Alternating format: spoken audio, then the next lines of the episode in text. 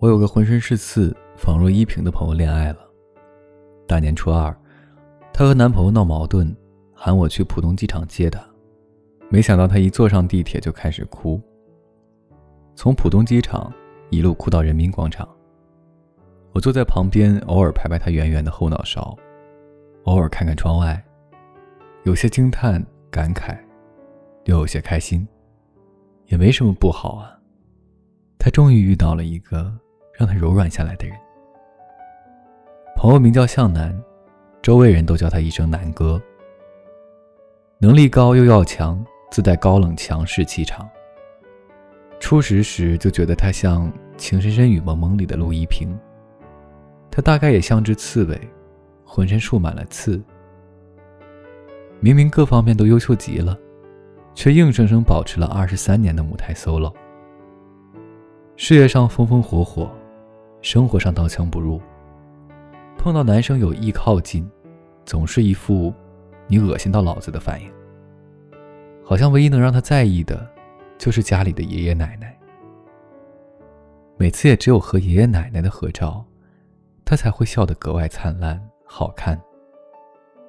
除了家人，他似乎就没有软肋，同样，也没有其他能让他真正快乐和努力的盔甲。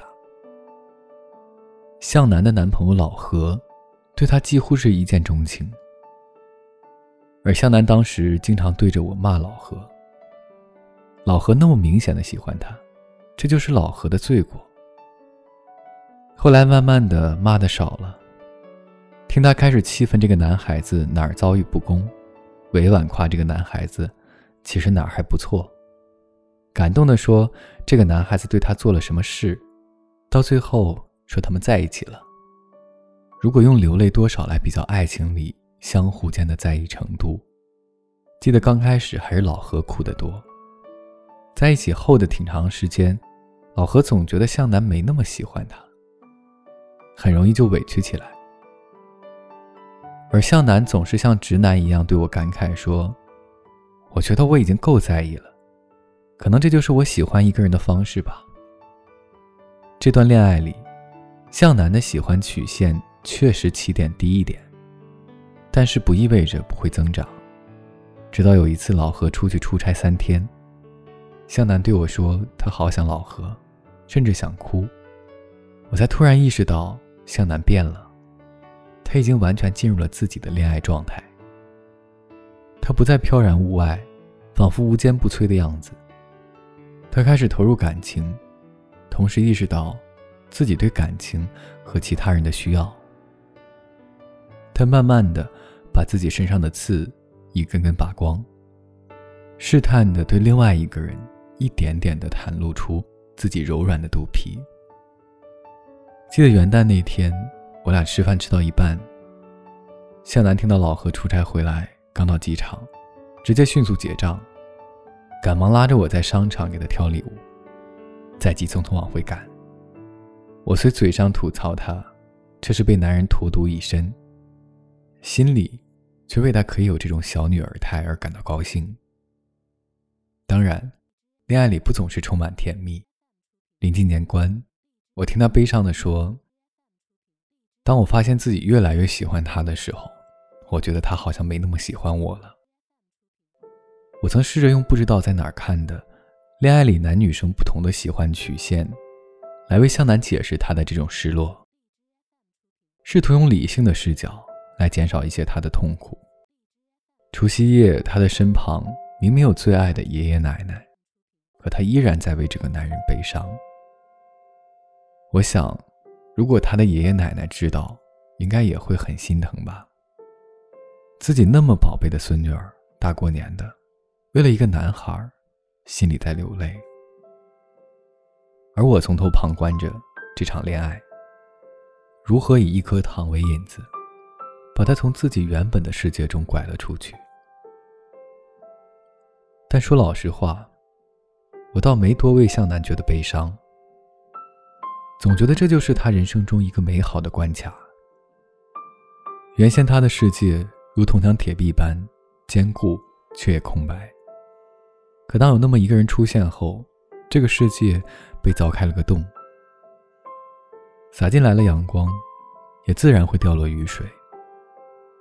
记得我另一个朋友丸子说，她有次和男朋友吵完架，跑出去后哭完又笑了，因为那瞬间她发现自己是无比真实的投入在这段关系里。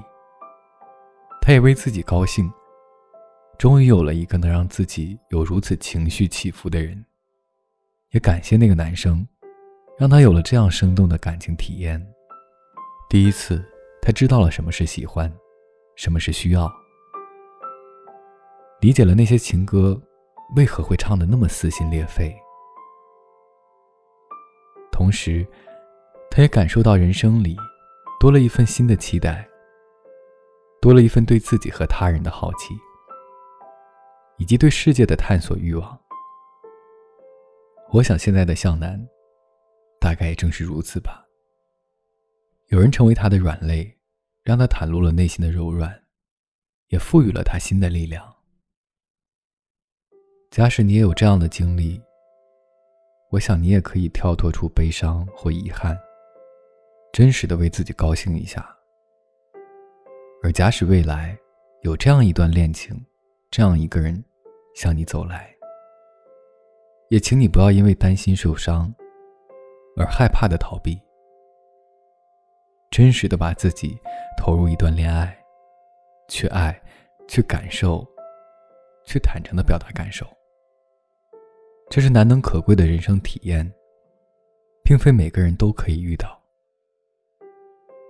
毕竟，就像朱德庸说的：“这个世界上没有什么好畏惧的，反正我们只来一次。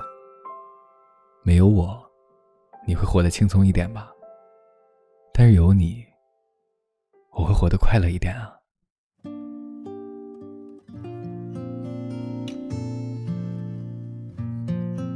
好了，这就是今天的文字。这篇文章呢，来自微信公众账号“概率论”。提前和各位说一声晚安，一夜好眠。每晚睡前，原谅所有的人和事，让每个睡不着的夜晚有一个能睡着的理由。每晚，我在这里等你，就这样。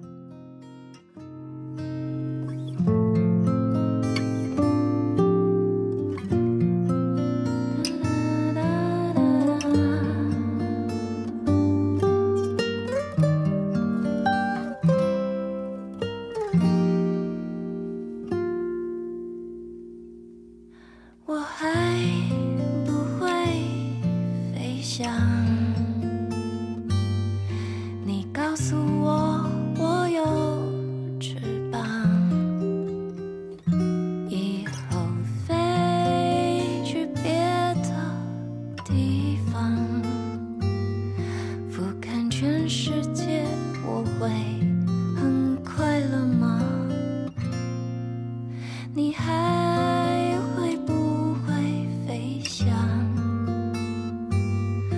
我知道你也有翅膀。